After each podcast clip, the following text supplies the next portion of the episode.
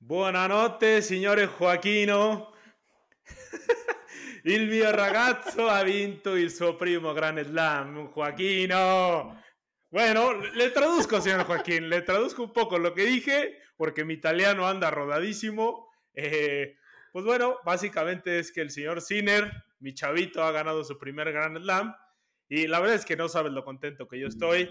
Eh, lo venía diciendo, ¿no? Desde el año pasado, inclusive cuando gana, ¿no?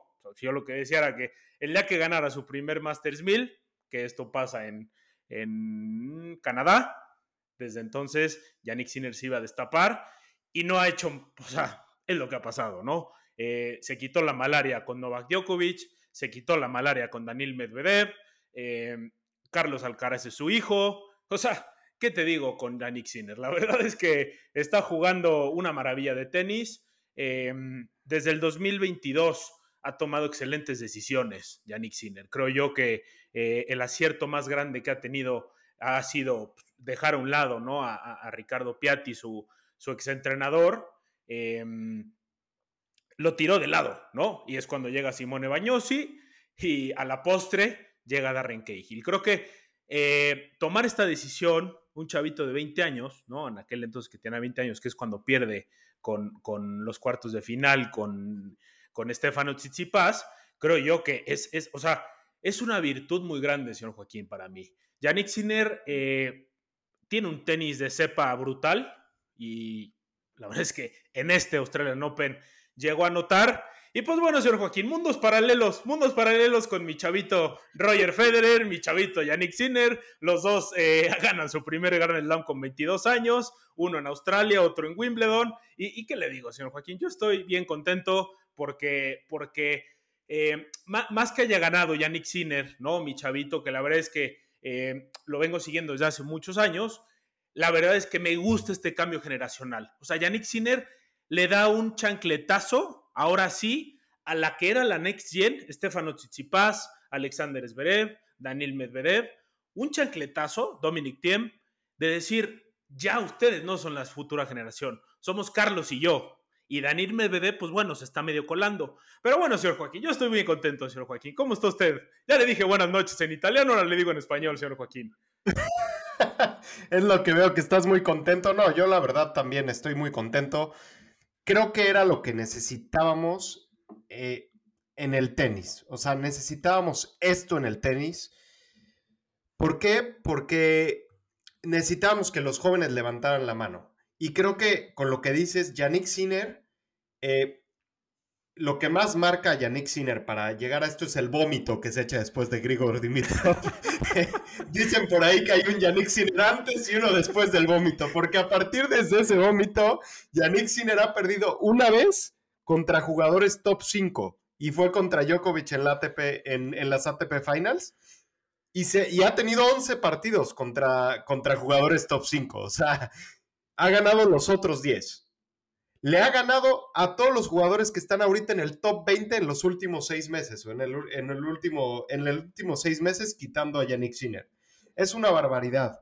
Y también lo que dices de los mundos paralelos de Federer y, y Sinner, no solo ganan a los 22 años, también gana en su mismo número de Grand Slam, su primer Grand Slam. O sea, este fue el número de Grand Slam 17 para Yannick Sinner, y ahí gana su primer Grand Slam. Y cuando Federer gana su primer Grand Slam, lo gana también. Eh, era su, Grand Slam número 17. Entonces, vamos a ver si trae varita mágica. Y yo luego noté que Yannick Sinner también usa lentes, ¿eh? Entonces, por ahí a lo mejor está la magia para ganar la Djokovic, solo que usa de, contacto. Entonces, Yannick Sinner lo trae todo. La zanahoria, zanahoria Power. A ver si no tardamos en, a ver si no pronto empezamos a ver a jugadores comer más zanahoria en la cancha, porque Yannick Sinner está marcando la pauta.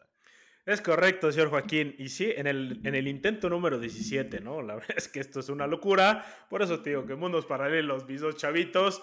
Pero bueno, señor Joaquín, eh, esto Yannick Neta se está quedando sin, sin, espacio. Lo voy a invitar, señor Joaquín, a que se suba esta Yannick Neta. Y eh, pues nada, señor Joaquín, buena noche otra vez. Bienvenidos a Sexto Set. You can't be serious, man. You cannot be serious. That ball was on the line.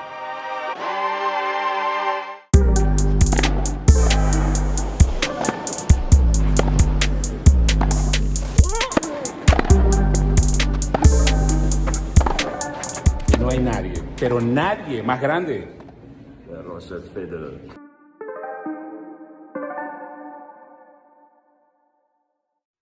Pues sí, señor Joaquín, eh, a ver, ¿qué es lo que pasa con Yannick Sinner?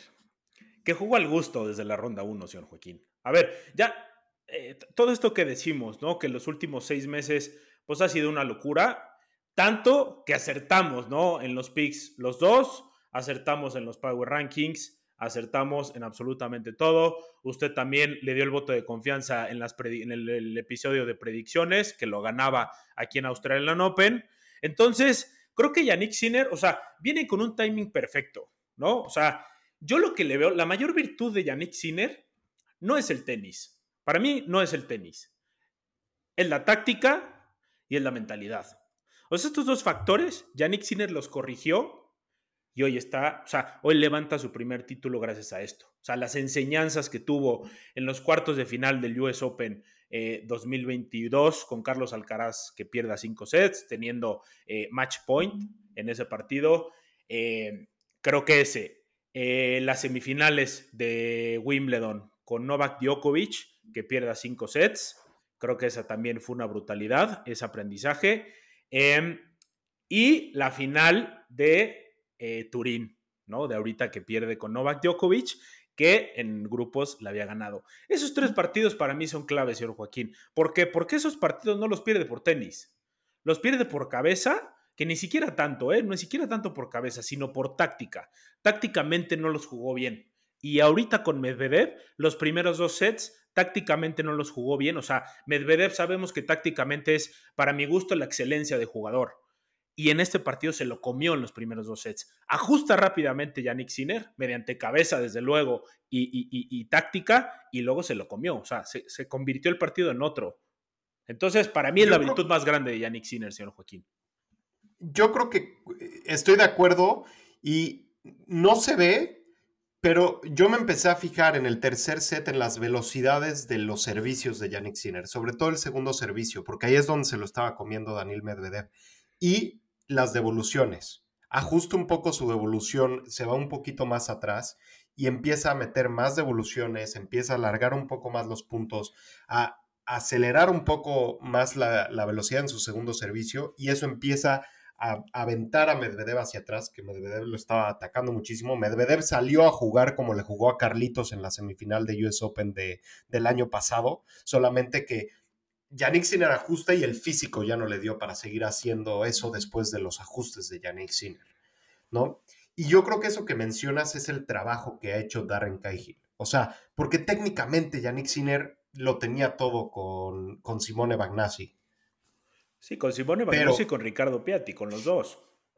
Sí, claro, pero el tema mental y lo que la experiencia que le trae Cahill, o sea, recordemos que Cahill ha ganado, ha hecho campeones de Grand Slam, a Andrea Agassi, a Simona Halep, a, ahorita a, a Yannick Sinner. A Leighton Creo, Hewitt. A Leighton Hewitt también. A Leighton Hewitt también, ¿no? Entonces, Darren Cahill es un gran entrenador y que ha trabajado, o sea, se ha visto la, cómo no ha crecido exponencialmente, sino ha sido un proceso de paciencia en donde Darren Cahill le ha transmitido esa tranquilidad y esa paciencia a Yannick Sinner. Y por fin hace seis meses le hace clic. Sí, o sea, precisamente es lo que hablamos, ¿no, señor Joaquín? O sea, técnicamente Sinner le puedes mejorar muy poco. ¿Le puedes ajustar cosas? Sí, de acuerdo. Pero creo que aquí la táctica es de donde vence. Eh, Yannick Sinner vence en semifinales a Novak Djokovic bajo táctica. O sea, eh, los errores no forzados que tiene eh, Novak Djokovic en el set 1 y set 2 también son, o sea, porque Yannick Sinner lo empujó a hacer eso. O sea, se ve el ajuste de sus, o sea, se ve el ajuste de la velocidad de su juego. Con Daniel Medvedev, a partir del tercer set, empezó a subir la velocidad. No le quedaba de otra. ¿Por qué? Porque estaba usando la misma estrategia de Novak Djokovic, jugar profundo pero lento para cambiar un poco las alturas y las velocidades, y no le estaba funcionando porque Daniel Medvedev se sentía comodísimo con esto, que era como Carlos le jugó en la semifinal del US Open. Entonces yo creo que en el tercero empieza a subir la velocidad. A ver, se da cuenta, en el, con el winner que gana el torneo, es como lo empezó a jugar en el tercer set. O sea, no tenía de otra Yannick Sinner más que soltar sus chancletazos que pega. O sea, y entonces creo que esto le dio buenos dividendos, ¿no? De hecho, si, si desmenuzamos un poquito la final, eh, en los tres primeros sets, Daniel Medvedev sube a la red 40 veces. Yo en mi vida, o sea, es rarísimo ver eso, ¿no? ¿Y por qué es? Por, por, lo agresivo que estaba, por las bolas cortas que estaban quedando de, de Yannick Sinner, porque no estaba revolucionando igual como siempre revoluciona Yannick Sinner. Y también eh, en los primeros dos sets a Yannick Sinner le, le quiebra el servicio cuatro veces de ocho. Y creo que tiene 11 breakpoints Daniel Medvedev. A partir del tercer set solo tiene uno, Daniel Medvedev. Y que lo defiende en el 4-4 del tercer set que es clave cuando defiende ese breakpoint, ¿no? Porque pues, ahí se iba a 5-4 Daniel Medvedev y lo ganaba. Y es que la diferencia se notó en eso, en los breakpoints. O sea, Sinner no, no le había dejado a, a, sus rivales ponerse con oportunidades de breakpoint. De hecho, Djokovic no tuvo ni una sola oportunidad de breakpoint. O sea, ¿qué te dice? La efectividad que tuvo Yannick Sinner en, en, situaciones de quiebre fue la mejor posible en el torneo. O sea, esto es lo que lo saca avante en este torneo. Eso es una de las claves que tengo anotadas, ¿no? Entonces, yo creo que Yannick Sinner, o sea, si bien tiene muchos, muchas cosas que mejorar, creo yo, o sea, por ejemplo, cuando jugaba el drop shot, su drop shot no es bueno todavía. O sea, tiene un drop shot que no lo esconde bien.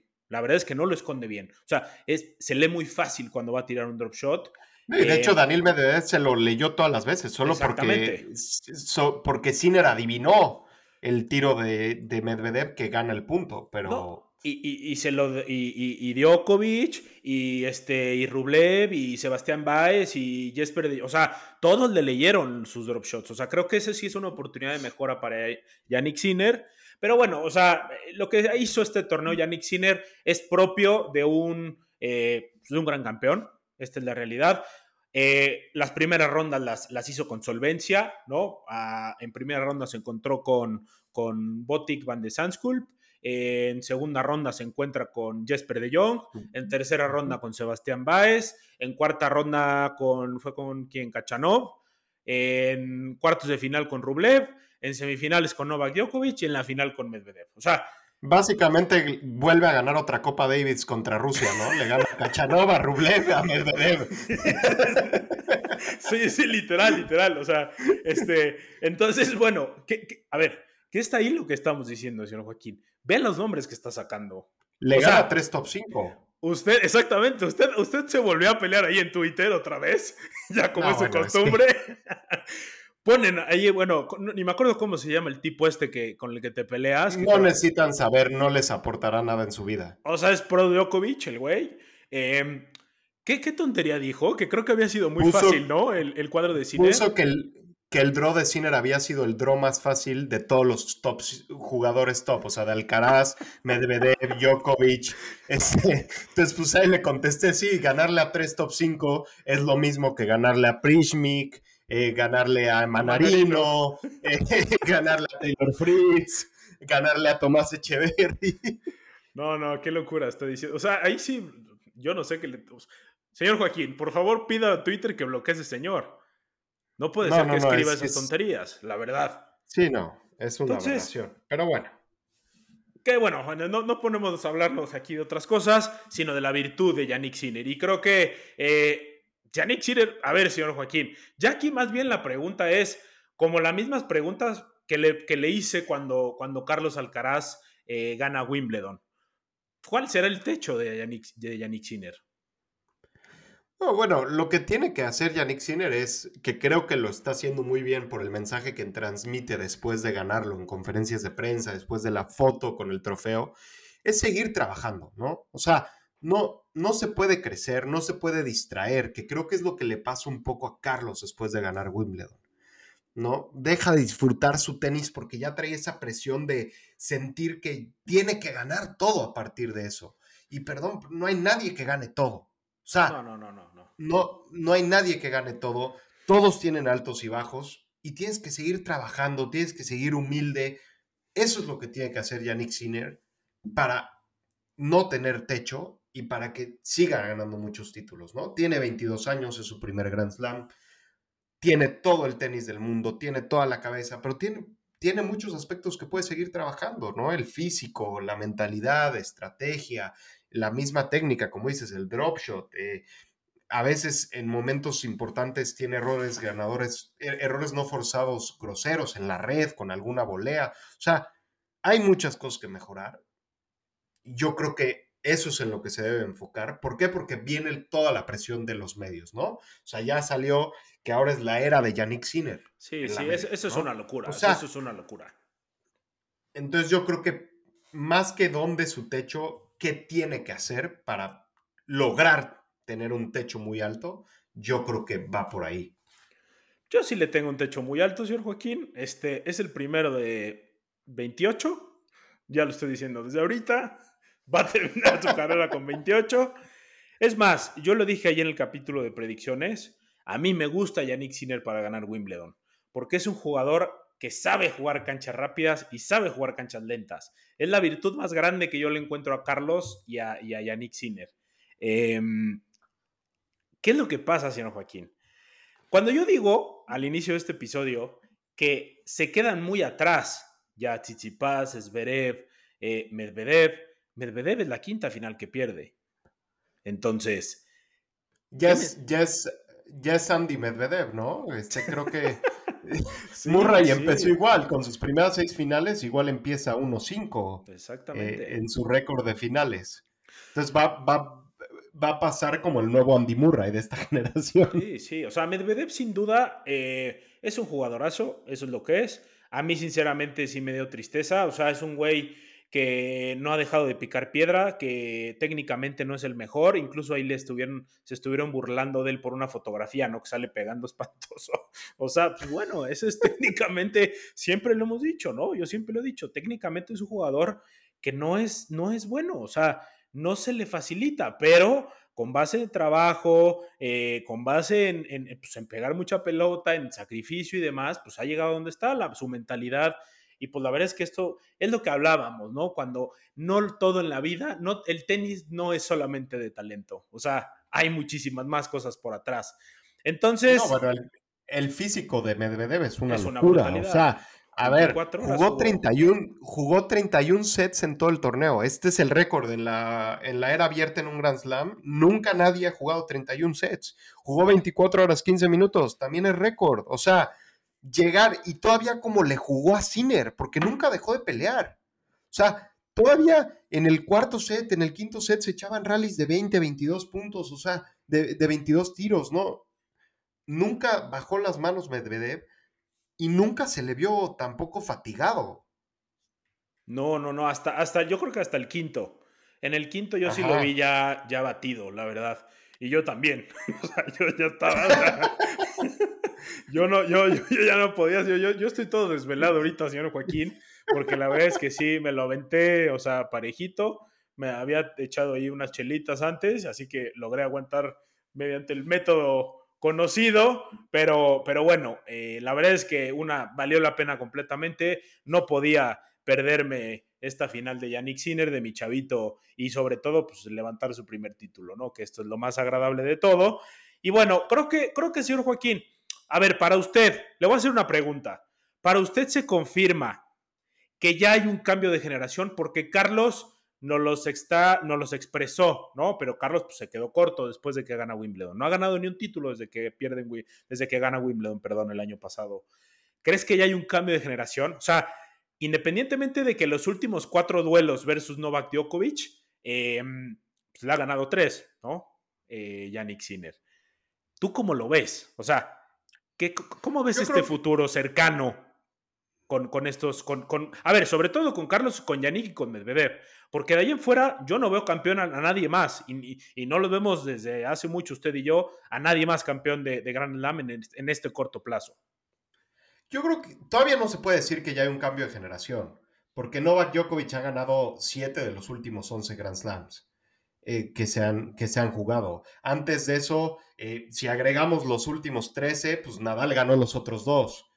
Eh, y, los demás han sido tres, dos entre Alcaraz y uno entre, entre y otro Yannick Sinner, ahorita Australian Open. Entonces, yo no llamaría un cambio generacional. Yo creo que se están emparejando, se están poniendo a la par y se está acabando esta generación de, del Big Three, de Djokovic y de Nadal, pero que todavía están dando respiro. Yo llamaría un cambio generacional el día que veamos, por ejemplo, empecemos a ver finales que sean Sinner Alcaraz o, o Sinner Rune, Alcaraz Rune. ¿Por qué? Porque la, la misma constante siempre es, está ahí o Djokovic o está Nadal cuando está saludable en Roland Garros, o, o sea, yo todavía no llamaría un cambio generacional, están levantando la mano, están haciendo lo que tienen que hacer para que se dé el cambio generacional, pero yo creo que todavía no hay un cambio generacional.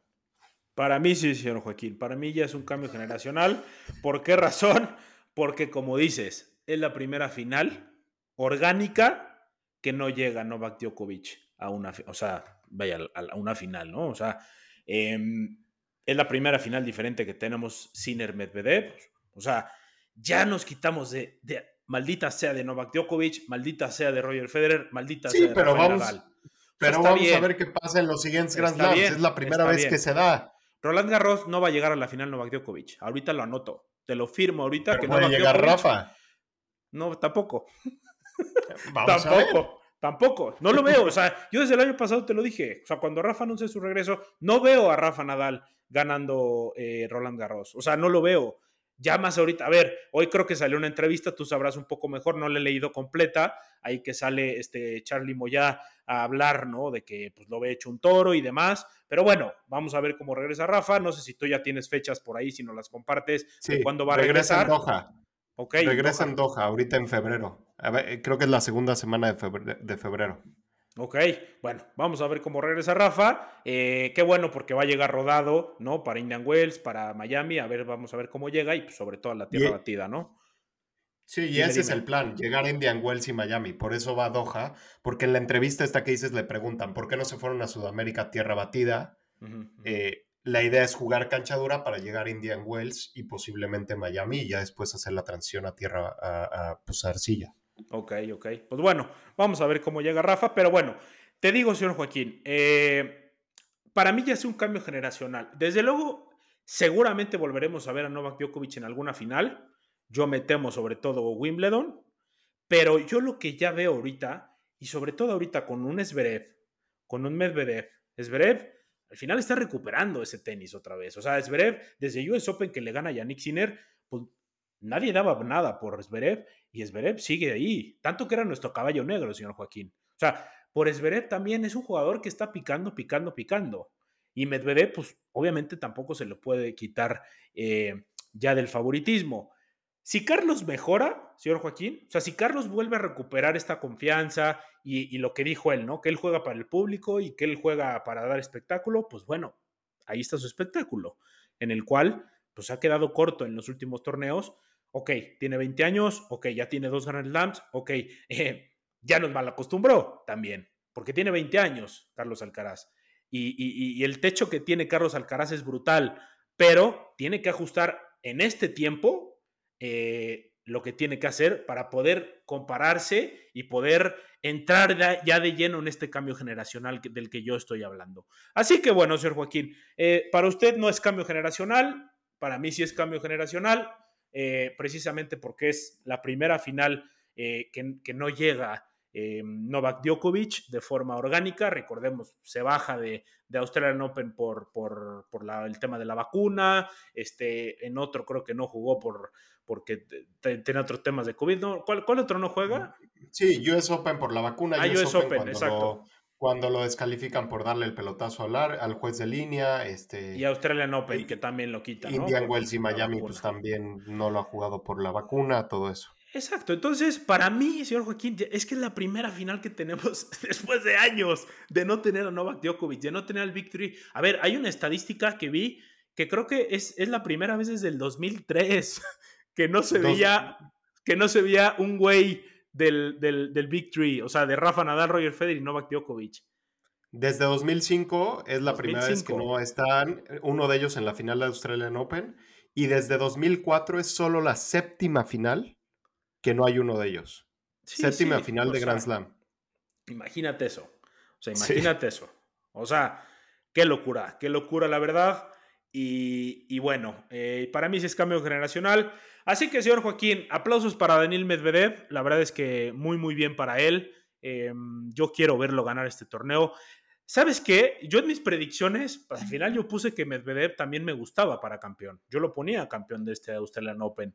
Em, ¿Y por qué lo hacía así? Porque sabía cómo venía Daniel Medvedev. Ciertamente deja de competir cuando el físico no se lo permite también. O sea, eh, Daniel Medvedev tenía todo también para ganar este torneo. No fue así. Sinner pues, fue, lo pasa por encima a partir del cuarto set, porque el tercero tampoco creo que le pase por encima.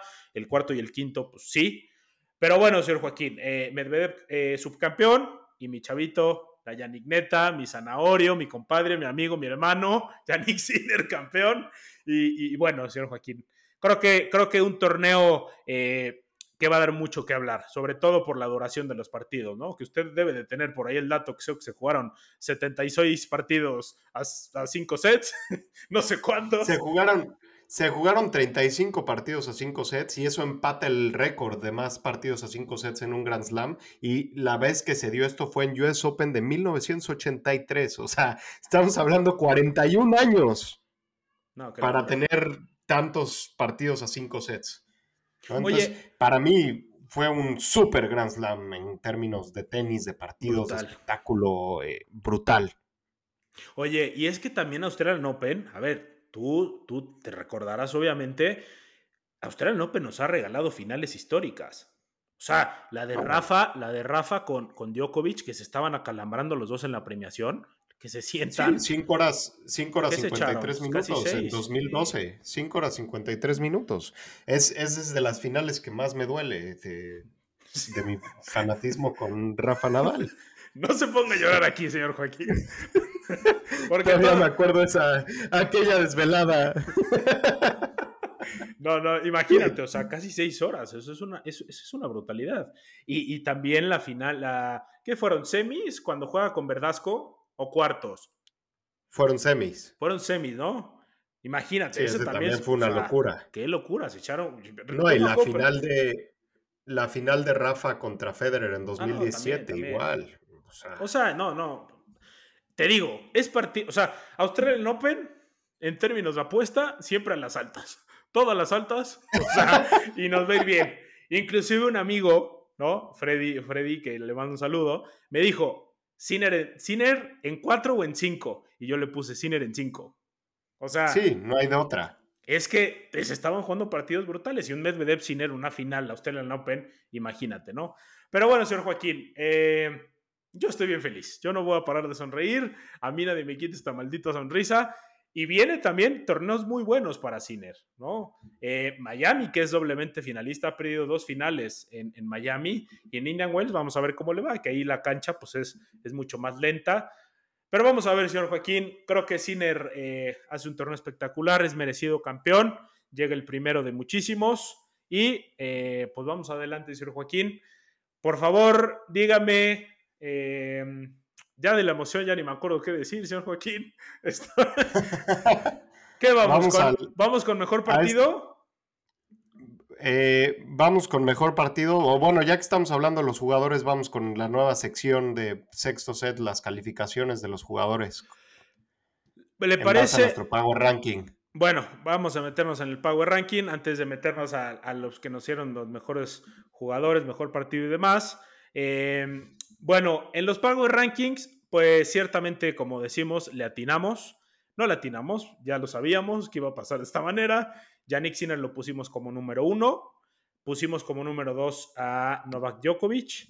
No, Alcaraz. No, a Carlos Alcaraz, perdóneme. Eh, y esto básicamente por cómo llegaban con los cuadros, ¿no? Que mm, si sacaba en semifinales Sinner a, a, Djokovic, pues bueno, se quedaban por ahí y veíamos con mayor posibilidades de meterse a Carlos que a, Medvedev a la final. Pero bueno, pusimos a, a, Carlos Alcaraz de número 2, de número 3 pusimos a Novak Djokovic y de número 4 pusimos a Daniel Medvedev.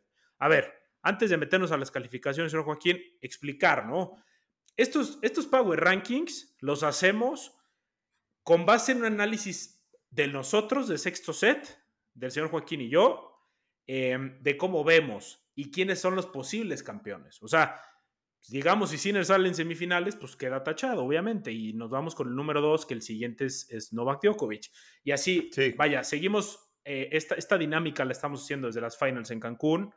eh, lo hicimos. Claro, el, eh, el uno siendo nuestro favorito y el cuarto siendo nuestro menos favorito a ganar el título, pero son como nuestros cuatro favoritos, los más, los que vemos más fuertes a ganar el, el título de- del 1 al 4, el 1 siendo el más favorito.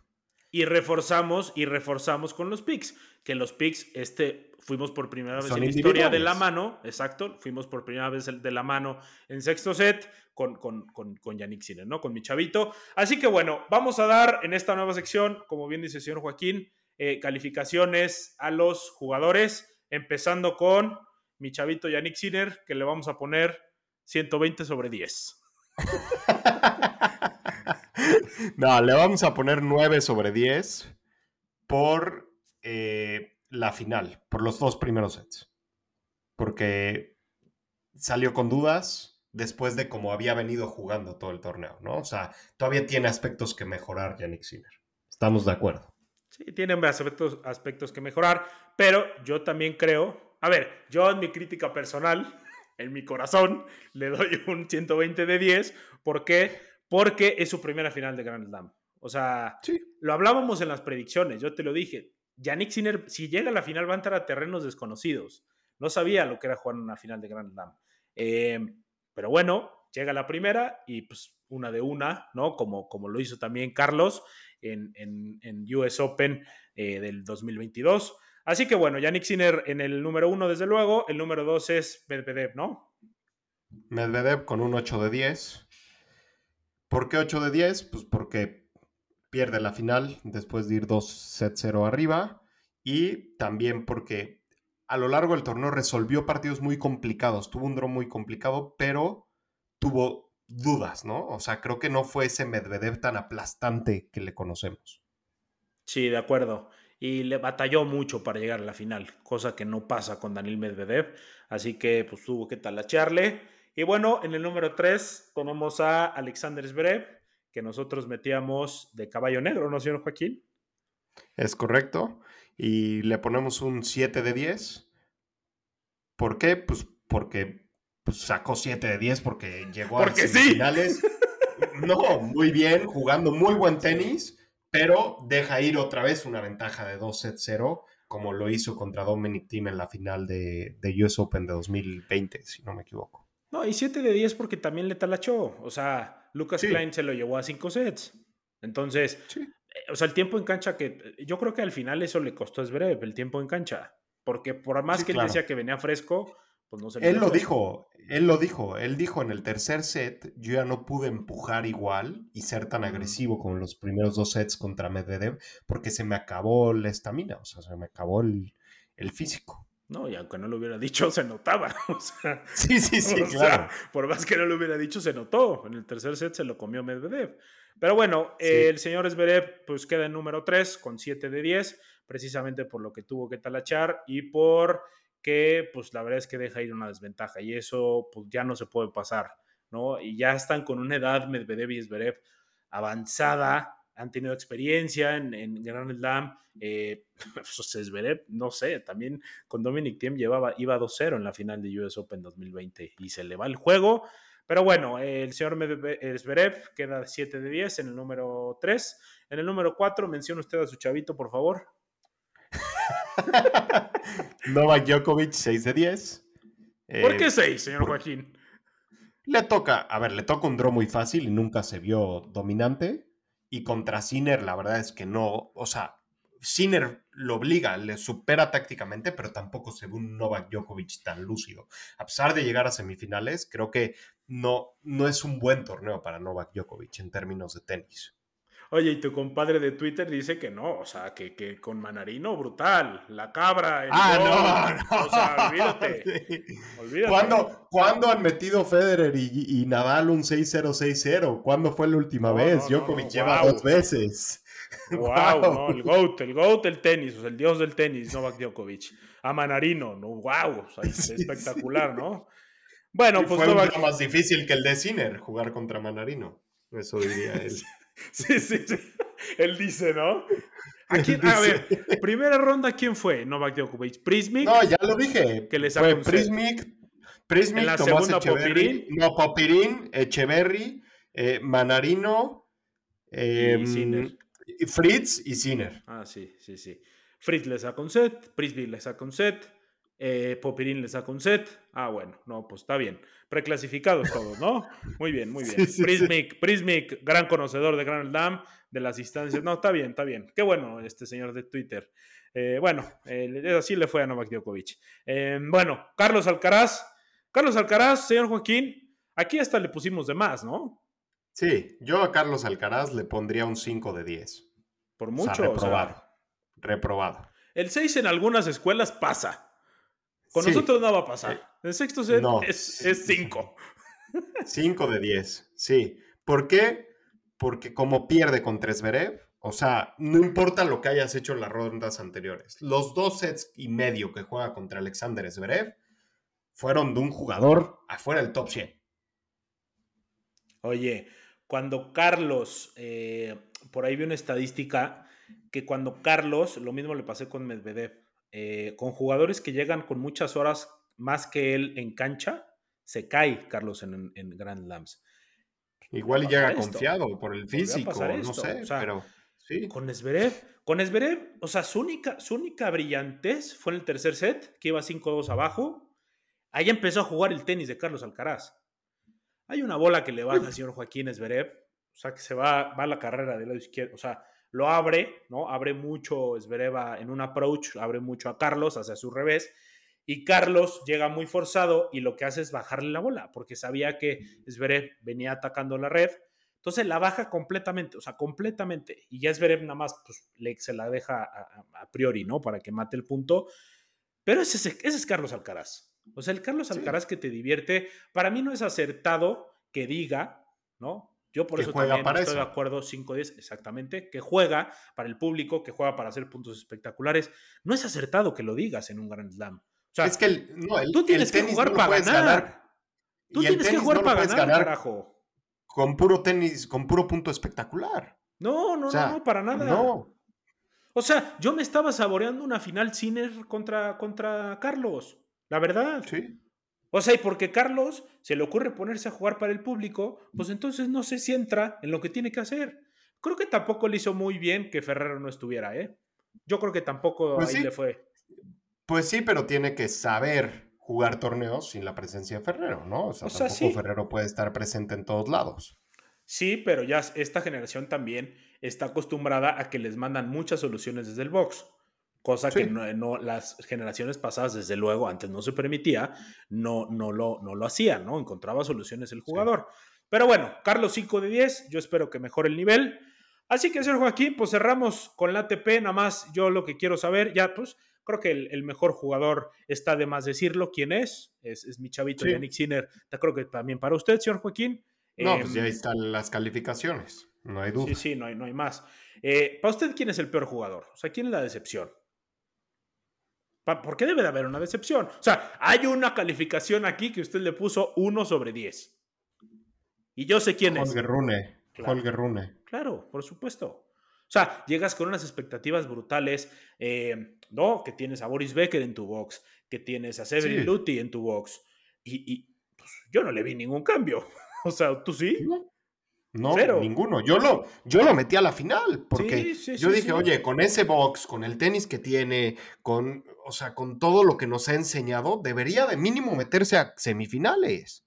Completamente de acuerdo. O sea, completamente de acuerdo. Así que Rune, pues para mí también, uno de 10. Ya lleva dos torneitos bastante malos en Grand Slam. US Open sale de buenas a primeras en primera ronda con Roberto Carvalles Baena, que no se nos vaya este nombre, que lo saca, porque eso es un Sí, sí, bombazo sí. brutal. Entonces, pues bueno, Holger Rune, eh, pues no se, ni siquiera se la está acercando, ¿no? A, a Yannick Sinner y a, y a- y a Carlos Alcaraz, que es eh, digamos, la siguiente generación de oro, ¿no? El siguiente Big Three, que como lo están llamando, pero se está quedando corto Holger Rune. Así que, señor Joaquín, pues cerramos la ATP con este, con este bello análisis, como siempre tenemos en sexto set, y la verdad es que no podemos, no podemos eh, hablar más porque es puro elogio hacia Yannick Sinner, hacia Medvedev y un torneo brutal, ¿no? Nada más, pues para cerrar, señor Joaquín, el mejor partido para usted, ¿cuál, cuál disfrutó mucho?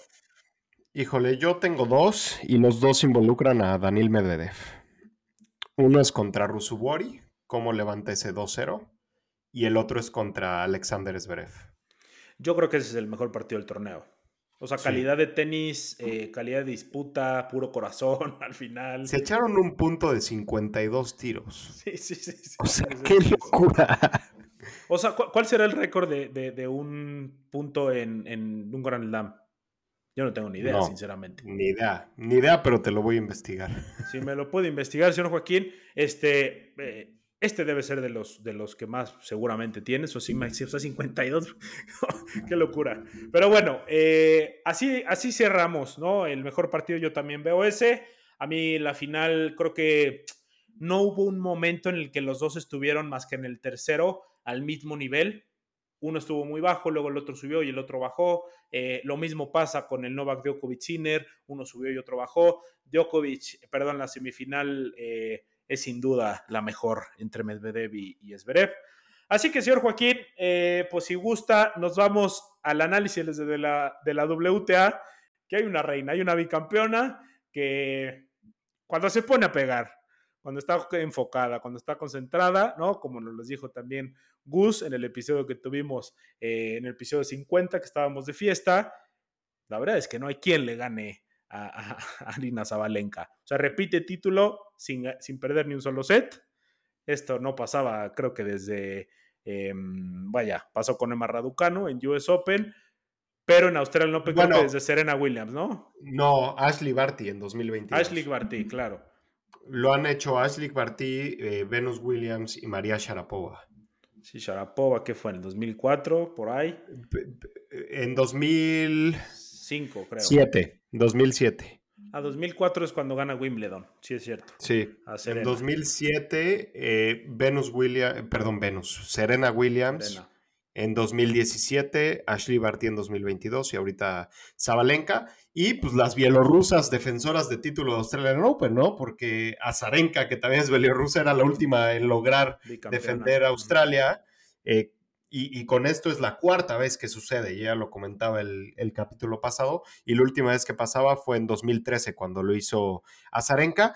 A mí me dio gusto por Zabalenka porque hay una historia muy interesante detrás de Zabalenka, ¿no? A Zabalenka se le, se le muere su papá de 43 años, su papá, una muerte muy repentina, y ellos habían prometido o se habían habían dicho que cuando antes de que Zabalenka cumpliera 26 años 25. iba a tener dos títulos 25, ajá, antes de que cumpliera 25 años iban a tener dos títulos de Grand Slam.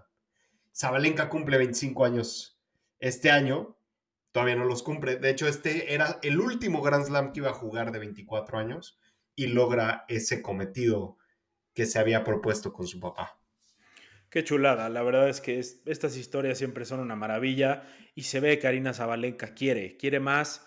Em, sus speech son de un, o sea, de querer más, señor Joaquín. O sea, sus speech, y lo dijo, ¿no? Dijo que ella no se quería quedar con un solo título, no quería sentirse, pues, ahí, ¿no? Hace semifinales en Roland Garros el año pasado, hace semifinales en Wimbledon el año pasado y hace final el año pasado que pierde con Coco.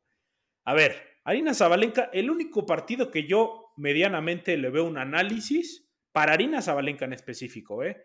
es la semifinal con Coco. ¿Qué es lo que le pasó a Coco? Que Zabalenka se puso a pegar. Se puso a pegar como el primer set que le gana a Coco en US Open. ¿Qué es lo que le pasó a Coco? Que no tenía el apoyo neoyorquino, ¿no? El, el apoyo local. Y por lo tanto, Coco pues, se fue cayendo, la fue desmoronando, desmoronando a base de winner Zabalenka a Coco. Y no le vimos la defensa que le vimos en US Open. Arina Zabalenka fue el único, fue el, el único problema que yo le vi para poder ganar. Y usted y yo, pues así también lo veíamos que Zabalenka a veces se desenchufaba un poco. Este torneo no se desenchufó ni un set, señor Joaquín. Y, pues bueno, este es el resultado, ¿no? No hubieron dobles faltas, o sea, tuvo muy pocas dobles faltas, que eso también le ayuda mucho a Zabalenka. Eh, sabemos que era un problema muy grande que, que Zabalenka tenía y para mí, o sea, fue una planadora, jugadora que se le puso enfrente, jugadora que no supo ni qué hacer, no pudo ni meter las manos en la final. King Wensheng tuvo, le dio una oportunidad, o sea, en un game de quebrarle, eh, tuvo tres breakpoints, eh, 0-40 eh, al principio del, del primer set. Y a partir de ahí, se le acabaron las opciones a King Wensheng, se le acabaron las oportunidades y Zabalenka se puso a pegar y así, así resolvió todos sus partidos, ¿no? O sea, ni- y además no fue a base de golpes, fue con buena estrategia, ¿no? Construyó bien los puntos, abrió la cancha y supo cuándo pegar. Es, es- esa es la mayor virtud, ¿no? De Sabalenka, siempre lo hemos dicho, a mí su tenis me gusta mucho porque es a base de winners. O sea, ya se pone a pegar y si entran las bolas, qué bueno, y si no, sigo intentando. Entonces, por eso creo que es la mayor virtud de Sabalenka. Y bueno, no hay, no hay discusión. Aquí sí, sinceramente, no hay discusión. Eh, bien por King Wensheng, ¿no? Que King Wensheng gana la revelación del año, el año pasado de la, de la WTA, y pues bueno, la confirma, ¿no? Confirma este premio que, que se gana. Entonces, creo que King Wensheng, pues, a ver, hizo, hizo lo que tuvo que hacer, hizo lo que tenía contra, contra su tenis, ¿no? En la final con Zabalenka. Se, se puso a pegar y, y creo yo, o sea, medianamente le compitió. Le faltó un poco al principio de cada set. O sea, ahí es donde marca la diferencia del partido. O sea, al principio cada set muy nerviosa, muy ansiosa, hasta se le veía sacando muy rápido entre cada punto, entre cada primer y segundo servicio. O sea, se, se le veía como muy ansiosa. O sea, yo hasta lo estaba viendo y decía, ¿es, es Tsitsipas o es King Wensheng? De lo ansiosa que estaba y moviéndose. ya sabes que Tsitsipas le quieres dar un dramamine a ver si se calma, porque todo el tiempo está como muy intenso. Sí, Eh, sí, sí. pero muy bien por King Wensheng, se mete al top 10 por primera vez en su carrera, llega al número 7 del mundo, eh, King Wensheng, eh, desplaza a, a la Marquetoneta, a María Zakari, eh, las manda para atrás dos lugares. Ahí en el- Gracias al Señor. gracias a al Señor. Gracias a Pero Dios. King Wensheng, que trae al el exentrenador de Coco Golf, a, a Pérez Riva, que están trabajando muy bien y se está viendo los frutos de, del trabajo de King Wensheng.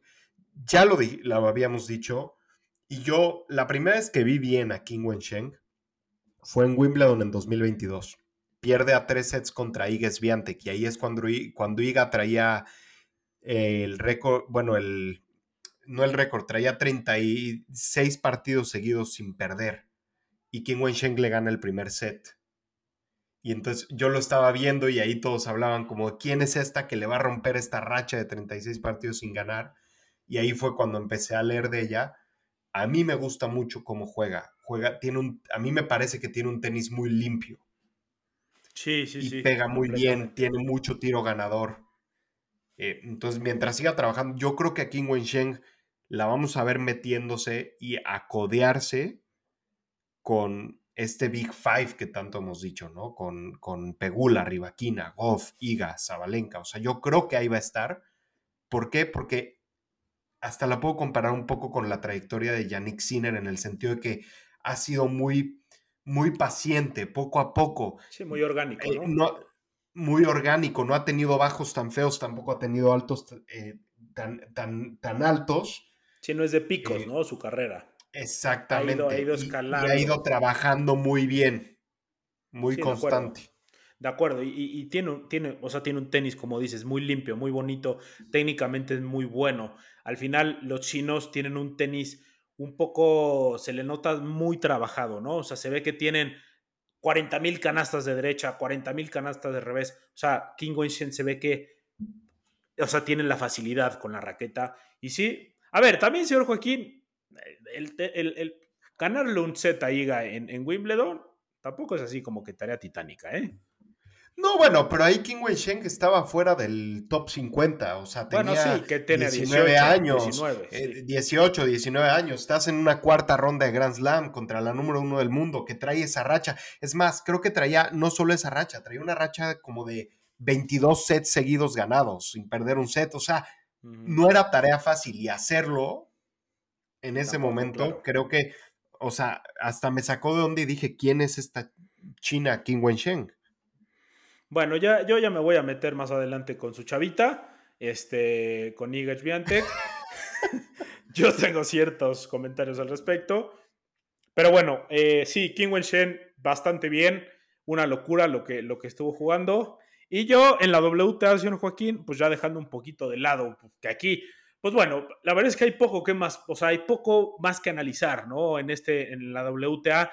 La verdad es que aquí, el año pasado lo decíamos, la WTA tuvo un predominio en los torneos de tener mejores eh, partidos. Creo que este no es el caso. ATP, sin duda alguna, los estándares de ATP nos mantuvieron en, un excelente torneo. ¿no? La verdad es que yo disfruté muchísimo el ATP. Los dos torneos estuvieron muy buenos, sobre todo a lo que me voy a meter es porque pues, a mí Yastremska, que me gusta mucho, eh, Kalinskaya, que me gusta mucho, pues avanzaron mucho, ¿no? Entonces eso me, eso me da bien. Solamente la que me falló fue mi chavita Riva Queen. Pero bueno, creo que, creo que este nivel de la WTA, señor Joaquín, ¿qué te habla? Que va en constante, o sea, es un bloque. Para mí, yo, yo, yo mi, lectura es que es un bloque de jugadoras que va a la par subiendo, subiendo, subiendo. Y como dices tú, bastante bien lo dices. Eh, hay jugadoras que se le van a codear al Big Five. O sea, creo que ya el Big Five, vamos a ver, yo creo que se va a empezar a desmoronar con una Jessica Pegula, que para mí, para mí, yo la ponía en las predicciones como que le iba a ir muy bien. Pero en este Australian Open, pues bastante mal, ¿no? Pierde, pierde con, perdió con Clara Burel, si no mal recuerdo. Sí, en segunda eh, ronda. De hecho, yo en mis predicciones puse que Pegula va a ser la decepción del año. Sí, sí, sí. Siento que la final que perdió en las finals le va a pesar mucho. Sí, sí, sí. Y se vio así ahorita en, en, Australia, ¿no? Yo, complementando lo que dices de la WTA, esta generación y esta época de la WTA, estos últimos año y medio, dos años que hemos visto, yo los puedo comparar un poco con los años, los 2000, ¿no? Los, el, el principio del año 2000, eh, del 2000 al 2010, cuando tienes las Williams dominando, pero tienes una Sharapova también ahí que se está metiendo, tienes a Justin Henan Jardín también eh, peleando, luego llega Zarenka, o sea, lo veo con un, o sea, porque como del 2014 en adelante hemos tenido eh, campeonas de, Grand Slam que ganan una vez y desaparecen del circuito, que suben muy rápido y adiós y muy inconstante. Yo lo veo ahorita como esta época de la WTA constante, como lo llegamos a tener cuando estaba Serena Williams, Venus Williams, Sharapova a sus principios de, su carrera. Ay, señor Joaquín, yo al revés, no lo veo así. O sea, ahí sí creo que no, no tenemos la misma opinión. Yo me refería con que iban subiendo en bloque muchas juntas. La única que para mí puede marcar una época ahorita, como lo dices tú, es Avalenca tiene dos títulos nada más. Ok, hizo semifinales el año pasado, hizo final en US Open, pero es la única que te juega todas las superficies. A Iga, Iga no te juega todas las superficies, señor Joaquín. O sea, a Australian Open le pesa mucho. Como bien tú dijiste, ¿no? A tu chavita le cuesta mucho Australian Open. Yo pensé que iba a ajustar eso. Yo a Iga la veo con una mentalidad de querer ser la más grande y querer marcar historia. Y seguramente lo hará. Pero no se puede quedar solamente con los torneos que le gustan. O sea, no se puede así. Tiene que mejorar en Wimbledon, tiene que mejorar en Australian Open, porque si no, pues se va a quedar corta y Zabalenka le va a ganar la carrera, en mi opinión. Entonces, yo al revés, para mí no veo una, una, una, un dominio tan claro y más bien lo que tú dices, ¿no? Que están ganando muchas jugadoras. Pues Marqueta Bondrusova se metió ahí el año pasado en Wimbledon, circunstancial también. Porque Zabalenka se dejó perder en semifinales, esta es la realidad. O sea, a ver, si hay virtud, ¿no? Pues perdió pues porque no fue mejor. Siempre hay un pro y un contra, ¿no? Derrota y victoria y punto, se acabó. Pero creo que Zabalenka lo dejó ir. Lo mismo que le pasa en Roland Garros a Zabalenka. Entonces, ahí también virtud de Mujova, ¿no? De su chavita, de su otra chavita también. Pero creo que, creo que señor Joaquín, no estamos en esta época de, de, de un dominio claro, ¿no? Serena Williams y Venus Williams dominaron el circuito. Bueno, Venus no tanto. Serena dominó locuras, ¿no? Justin no, yo, yo hablo más de la consistencia, ¿no? o sea, porque, porque yo no hablo del dominio, yo hablaba más de la consistencia de que vemos a las cuatro o cinco jugadoras, que vemos ese buen tenis, es buenos partidos en la WTA. Este a lo mejor es el primer torneo que no nos presenta esto en el último año y medio, ¿no? Es lo que estoy tratando de decir, que de 2014 en adelante no tuvimos buen nivel de, a lo mejor entre 2014 y 2019 o 2020 antes de que llegara Ashley Barty, como que no teníamos este nivel, esta consistencia en donde veías a las mismas jugadoras haciendo semis, a las mismas, o sea, a mí se me hizo rarísimo este cuadro, eh, ver en semifinales, por ejemplo, a Dayana Yastremska, que entró al, al, Australian Open como la número 92 eh, del mundo. O sea, estaba 102 del mundo, algo así. No, estaba la 93 del mundo, porque entró, es la 29 ahorita y subió 64 lugares. Sí, venía de quali. Este, sí. Ok, o sea, sí, sí, o sea, no ves a una Dayana Yastrepska, pues bueno, lo que hizo en este Australian Open es una, es una ridiculez. Esto, pues bueno, siempre hay, eh, a ver, en creo que yo, a ver, en un, en un Grand Slam siempre hay un cuento de hadas, ¿no? De jugadores que llegan a cuartos, de jugadores que llegan a semifinales, y pues bueno, esto lo fue para Dayana Yastremska. Dayana Yastremska compitió de inicio a fin.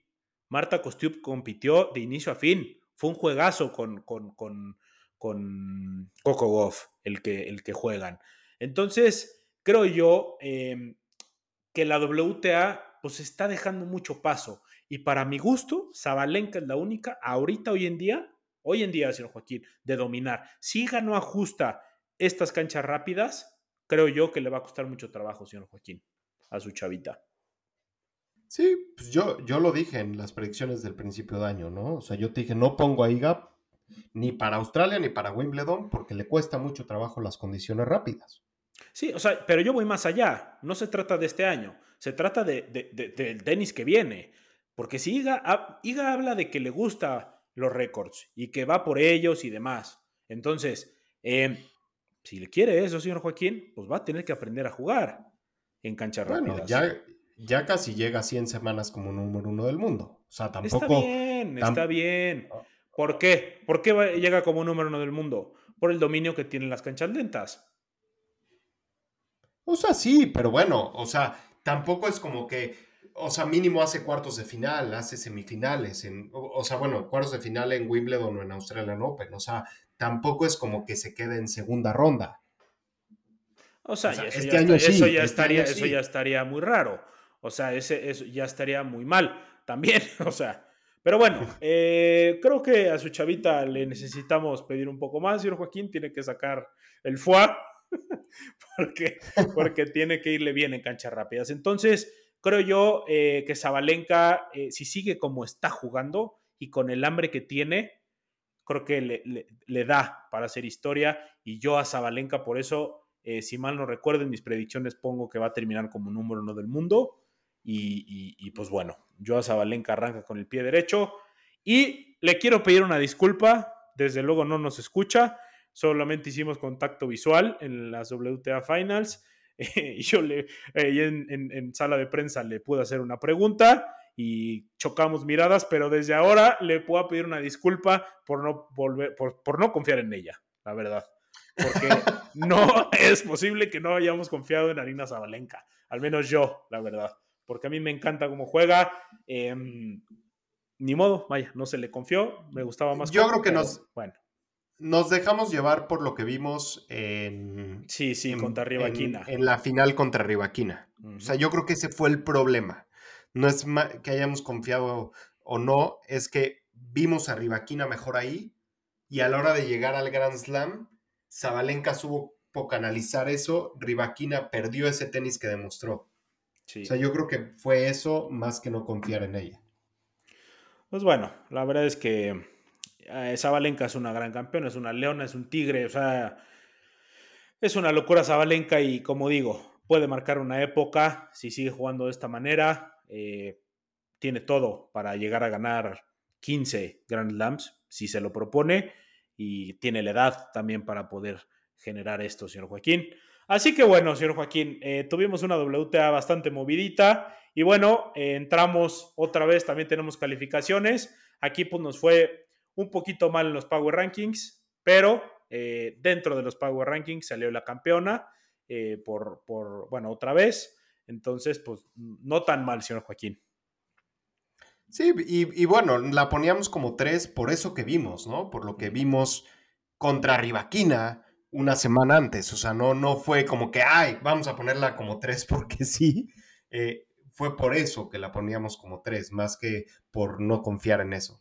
Entonces, pero bueno, en las calificaciones tenemos de número uno a Zabalenka, obviamente, que pues, le ponemos 10 de 10, ¿no? Hizo un torneo perfecto, no pierde un set, pierde creo que nada más 24 games en todo el, el Australian Open en, en 7 partidos.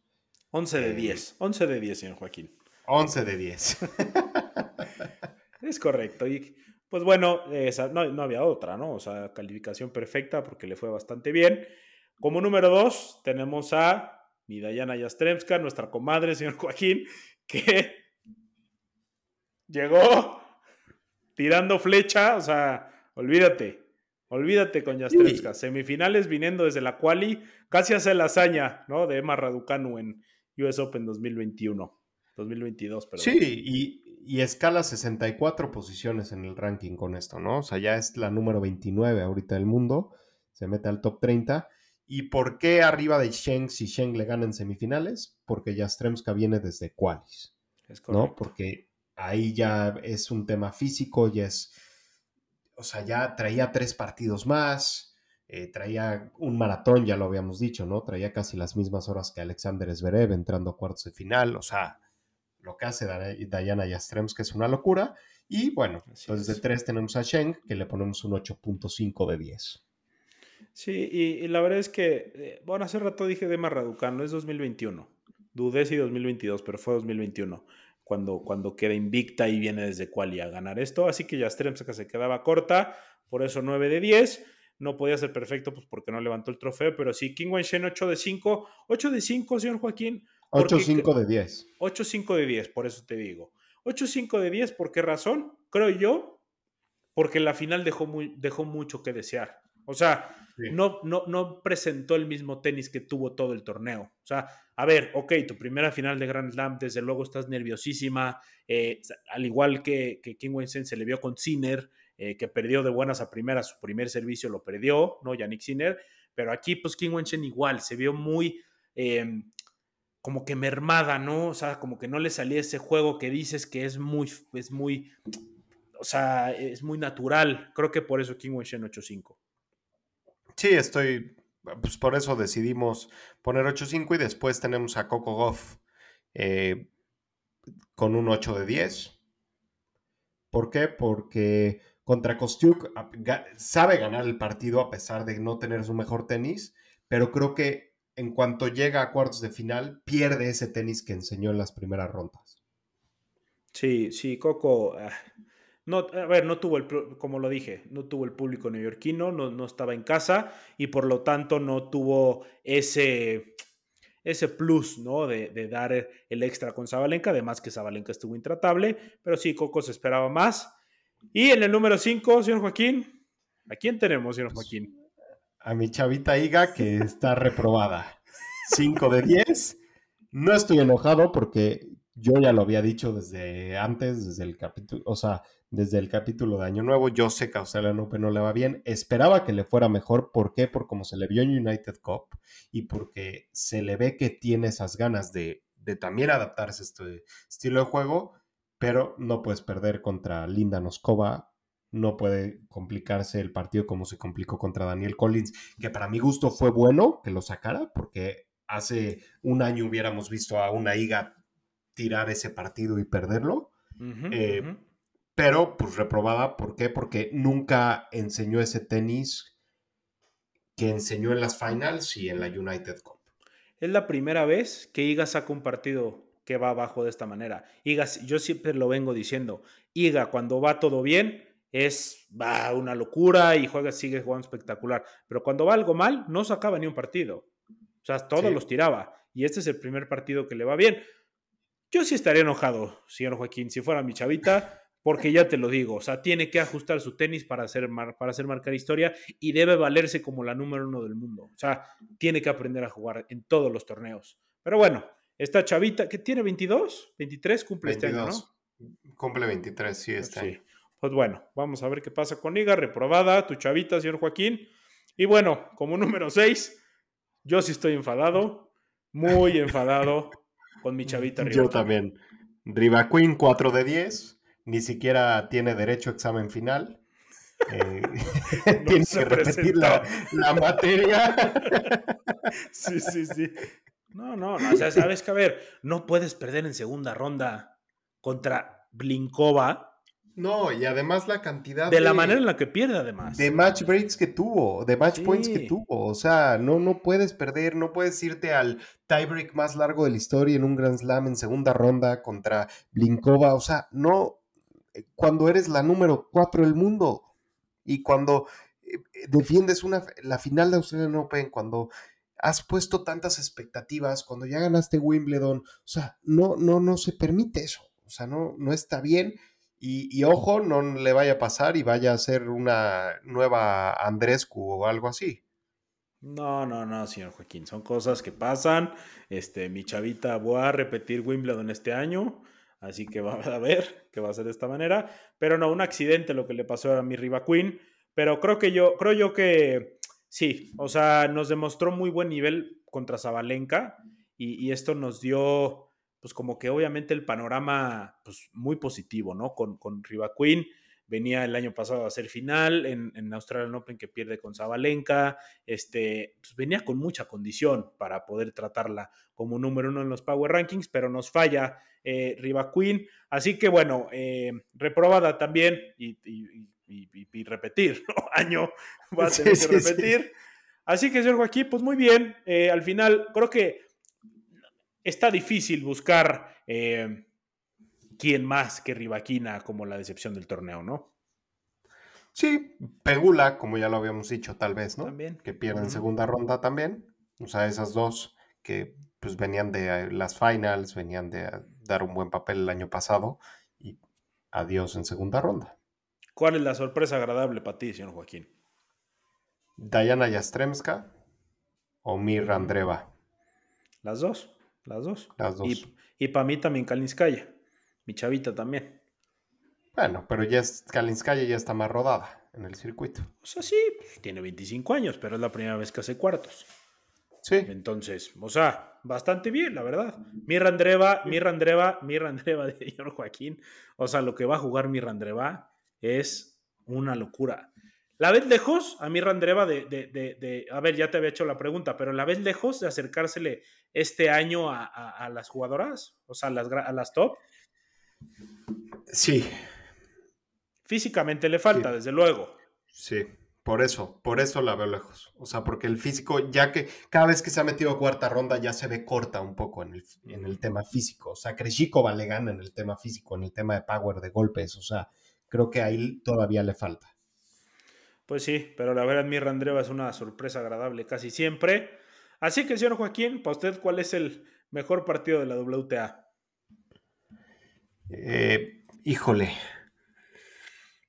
Yo creo que el de Daniel Collins contra Iga. Para mí también. Vamos de la mano, señor Joaquín.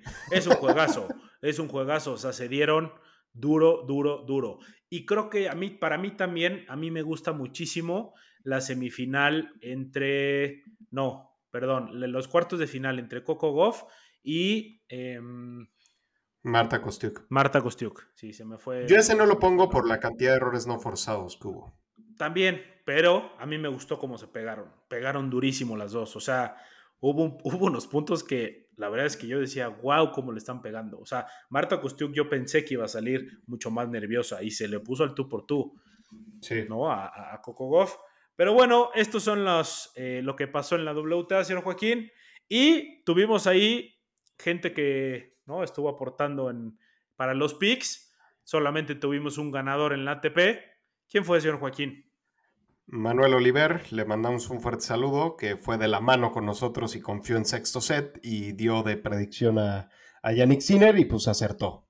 Y en la WTA, pues nadie, ¿no? Ahora sí que nadie confió en Zabalenka. eh, después raro. de que varios confiaron en Zabalenka el año pasado, esta vez nadie y, y pues no, no hubo acierto en la WTA. Empezando por nosotros, maldita sea, señor Joaquín. maldita sea. Pero bueno, no, una disculpa, señora Arina Zabalenka. La siguiente Es más, anótame Zabalenka en todos los Grand Slams que quedan, señor Joaquín. Menos en Wimbledon. En Wimbledon es Rivaquina. Ya de ahí para fuera, anótame Arina Zabalenka, carajo. Pero bueno, esto fue, señor Joaquín. Apuntes finales, señor Joaquín. ¿Qué le deja esta Australian Open? No, o sea, ya lo dijimos, ¿no? En hombres, un gran, gran, gran, gran, gran torneo. O sea, tenía mucho que no teníamos un Grand Slam así en ATP. Y en mujeres, pues que se tienen que poner las pilas. Y Rivaquina, Coco y Pegula. Pónganse las pilas, ¿no, comadres? Porque Sí, sí, a trabajar. a echar mil canastas, porque si no va a estar muy difícil. Así que, señor Joaquín, buena noche, mi amici. Muchísimas gracias por escuchar este episodio. Nos vemos en el siguiente. Look, you can't be serious, man. You cannot be serious! That ball was on the line!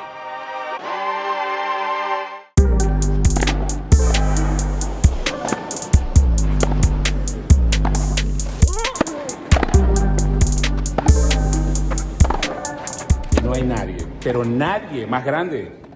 Der Roger Federer.